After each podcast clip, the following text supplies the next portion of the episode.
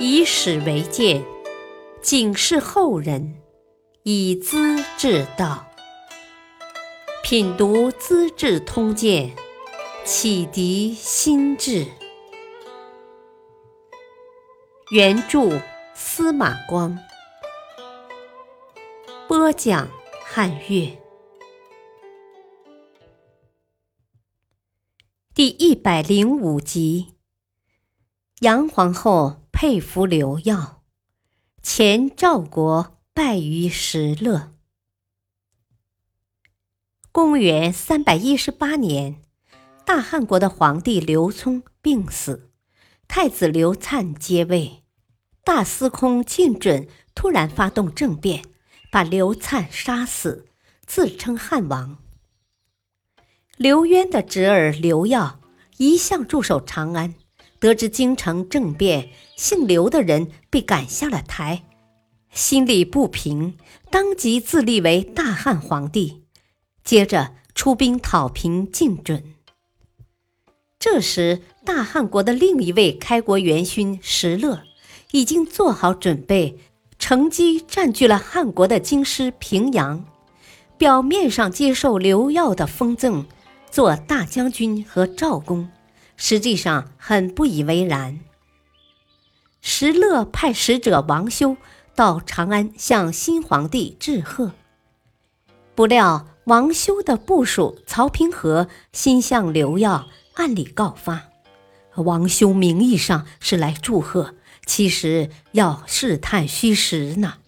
石勒正等着他的消息。刘耀大怒，不加思索，立刻把王修杀了。石勒得知情况，勃然变色：“哼，我侍奉姓刘的人，够恭敬的了。”他汉国的基业是我姓石的血汗铸成的，他们也太得意了，竟想害我！哼，封我什么赵公、大将军、赵王、赵帝，我不能自己封吗？非他姓刘的恩赐不可。第二年冬天，石勒自称为大单于赵王，这便是五胡十六国中的后赵国。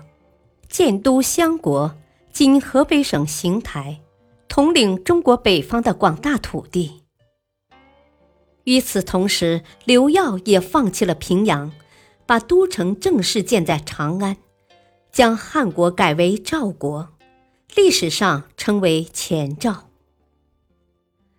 前赵皇帝新立妃子杨氏为皇后。说到杨氏，原本是晋惠帝司马衷的杨皇后。当贾后凶死之后，她因为人朴实随和，得以正位后宫。八王之乱的年头，她跟随惠帝，被任意拨弄，到处奔波，吃尽了苦头。后来刘耀攻破洛阳，俘虏怀帝。把这位做了寡妇的杨太后娶来做了妃子，如今又立为皇后。有一次，刘耀亲热地问到杨氏：“哦，我比司马氏家中的皇帝怎么样？”这是问的晋惠帝。杨氏很佩服刘耀，说：“啊，陛下是开创基业的天子，真正的大丈夫。”他嘛，一个亡国的蠢夫，哪能跟陛下相提并论呢？他有帝王之尊，可他连妻子、儿子和他自己三个人都没法保护。当年我跟着流离颠沛，真不想活，以为世上的男子都是这种人。自从侍候陛下，才知道天下自有男子汉呢。刘耀开心极了，杨皇后也十分得宠。时光飞快，转眼间十年过去了。正当前赵皇帝得意陶醉之际，北边的后赵国主倒没睡觉，派出侄儿石虎打先锋，向洛阳扑来，要捣毁刘耀的龙座。刘耀好酒贪杯，态度一向粗暴。任性放纵，臣下提了不同意见，动不动就杀头。他听说石勒、叔侄两个过了大河，赶集带兵阻截，在洛阳城西北相遇。石勒虽是国王，却像当年带兵打仗一样，身穿铠甲，当先立马，不失大将威仪。刘耀是个酒徒，晚年喝得更凶。上得阵来已是酒意熏熏，他看到往日的同胞和部属，如今变成敌手，打到大门口来，热血禁不住直往脑门顶冲，勃然大怒，呼喊道：“拿酒来！”侍卫赶紧捧上酒盅，刘耀坐在马上，一连饮了三大盅，摇摇晃晃，催动赤狮马。冲向石勒，岂料马腿突然抽筋，迈不开蹄儿。刘耀只得改乘普通的战马，又连喝两盅，才挥手向开阔地带展开队伍。石勒正在不远处静静的观察，等待战机。当刘耀的部队还没全面展开时，他下令骑兵蜂拥向前。直冲前赵军队的主帅大旗。刘耀醉昏昏的，搞不清方向，任凭坐骑乱窜，突然连人带马跌入一条尸渠，倒在了结了冰的水面上。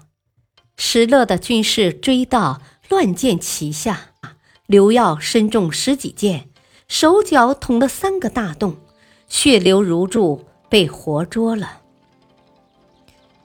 石勒立即传令，刘耀已被抓住，其余一概不杀，任凭个人逃生。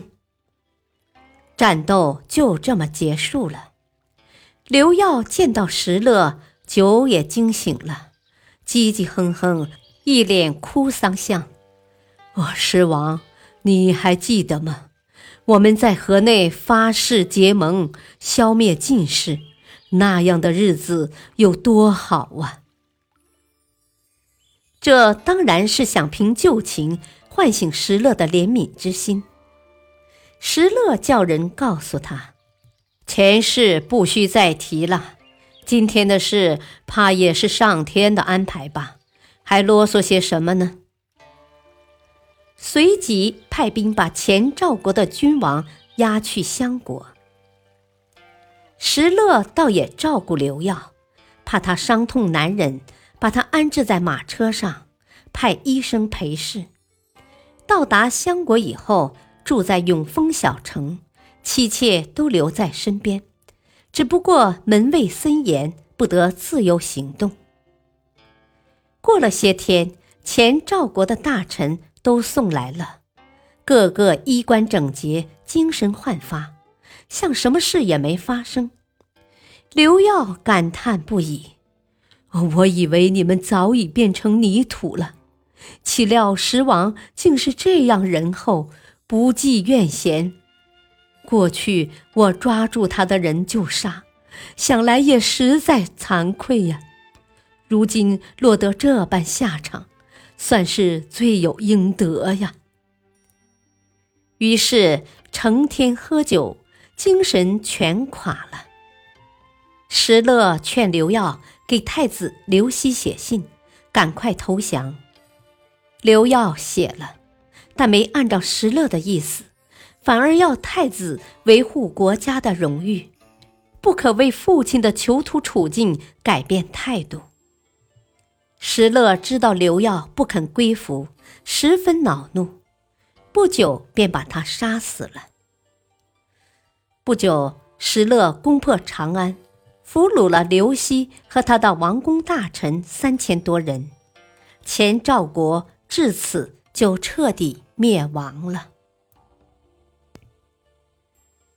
感谢收听，下期播讲必会不喜说胡子，听书爱谈古和今。敬请收听，再会。